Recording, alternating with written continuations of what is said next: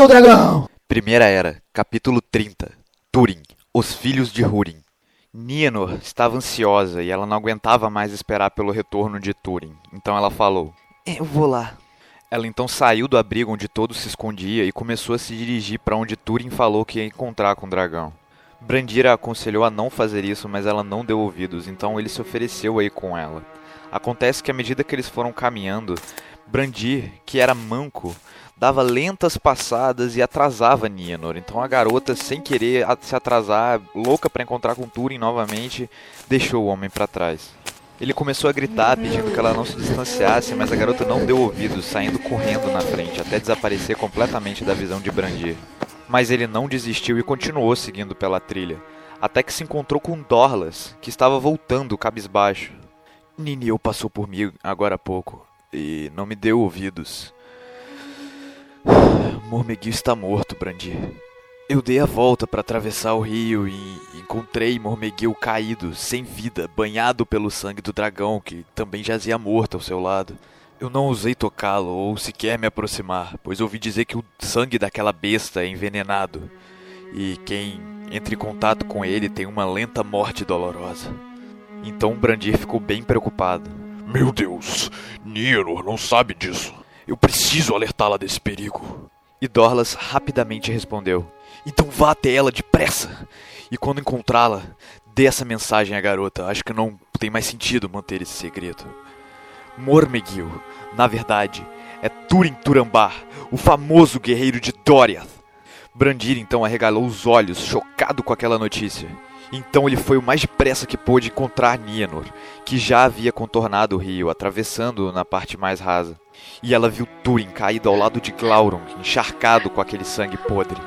Então a pobre garota se prostrou em cima de seu marido e irmão e começou a chorar. E neste momento, Glaurung abriu os olhos num último lapso de consciência antes de morrer. Ele viu Nienor e sorriu. Salve, Nienor, filha de Húrin!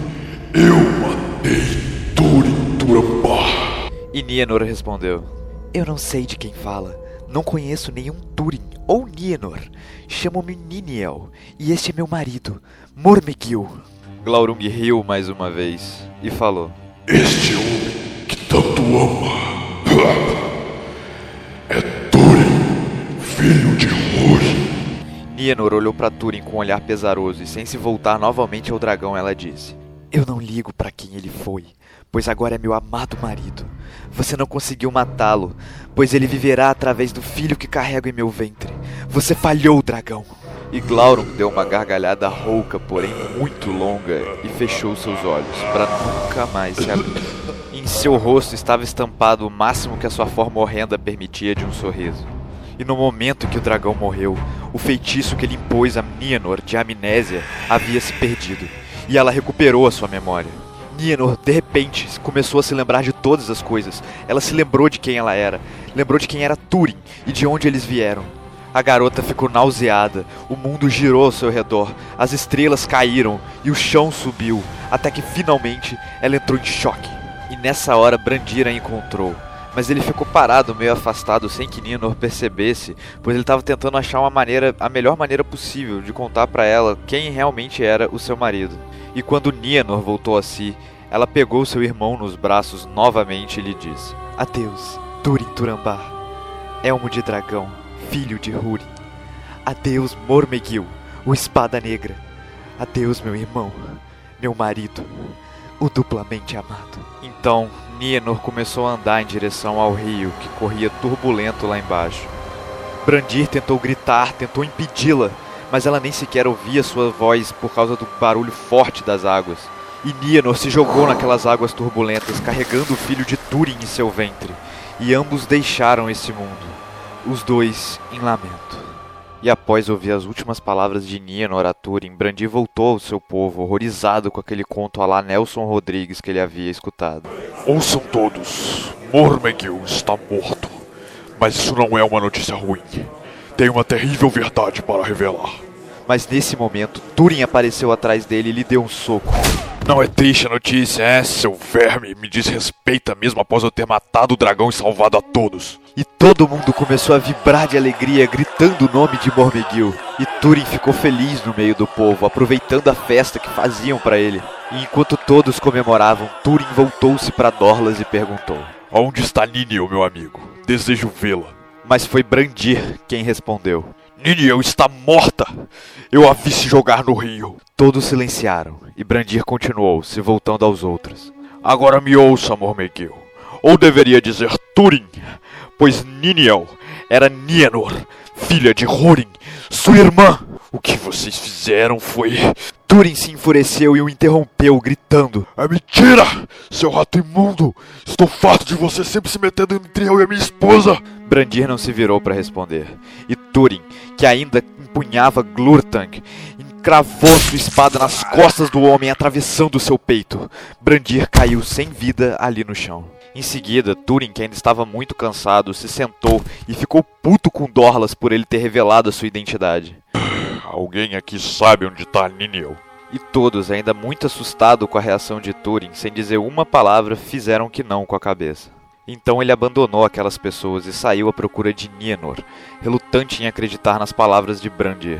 Para Turin, a sua irmã havia morrido em Hithlum, longe dali e há muito tempo atrás. E Turin procurou por sua esposa por dias naquela floresta, mas obviamente ele não teve sucesso algum. Até que certo dia, em uma de suas buscas, Turin ouviu elfos conversando próximo de onde ele estava. Ele então seguiu as suas vozes e viu que eram Teleri de Doriath.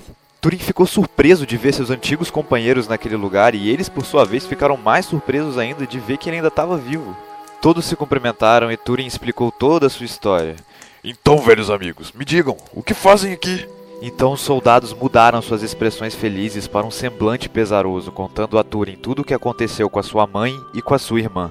Contaram que elas duas estavam vivas e foram para Doriath, e que depois foram atrás de Turin e Nargothrond, onde foram atacadas por Glaurung. Os soldados estavam seguindo o rastro de Glaurung até aquela floresta, na esperança de encontrar Nienor e Morwen como prisioneiras, ou pelo menos confirmar suas mortes. E foi então que as palavras de Brandir começaram a fazer sentido, e Turin finalmente começou a aceitar a terrível verdade que se abatera sobre seu destino. O homem ficou imóvel sem dizer uma palavra por muito, muito tempo. Os elfos tentaram falar com Turin, mas os seus olhos e a sua mente estavam num lugar muito distante. E novamente, o homem amaldiçoado estava lamentando vários lutos e desgraças ao mesmo tempo. Quando Turin voltou a si, ele saiu correndo pela floresta sem dizer uma palavra a ninguém. Ele foi até o vale onde ele lutou com o dragão e Nienor se suicidou, desembainhou Glortang, ajoelhou e apontou sua espada para o céu. E quando os elfos finalmente o alcançaram, eles lamentaram a cena que presenciaram. Em um movimento súbito, Turin perfurou o próprio peito com a lâmina negra, que bebeu seu sangue com prazer, tirando a sua própria vida. E após se banhar com o sangue de seu mestre, a lâmina negra se partiu em mil pedaços no chão. E os elfos de Doriath só foram entender o que aconteceu quando se encontraram com Dorlas, que lhes contou a história toda. E ali, naquele valezinho na floresta, homens e elfos construíram uma única lápide para Turin e Nienor, perante a qual todos choraram com o trágico fim da linhagem de Hador. E em sua lápide estava escrito: Turambar, mestre do destino, e ainda assim, pelo destino foi governado. E assim terminou a vida dos filhos de Húrin, o amaldiçoado prisioneiro de Morgoth, Youngband, que assistiu a essa tragédia pelos olhos do Senhor do Escuro.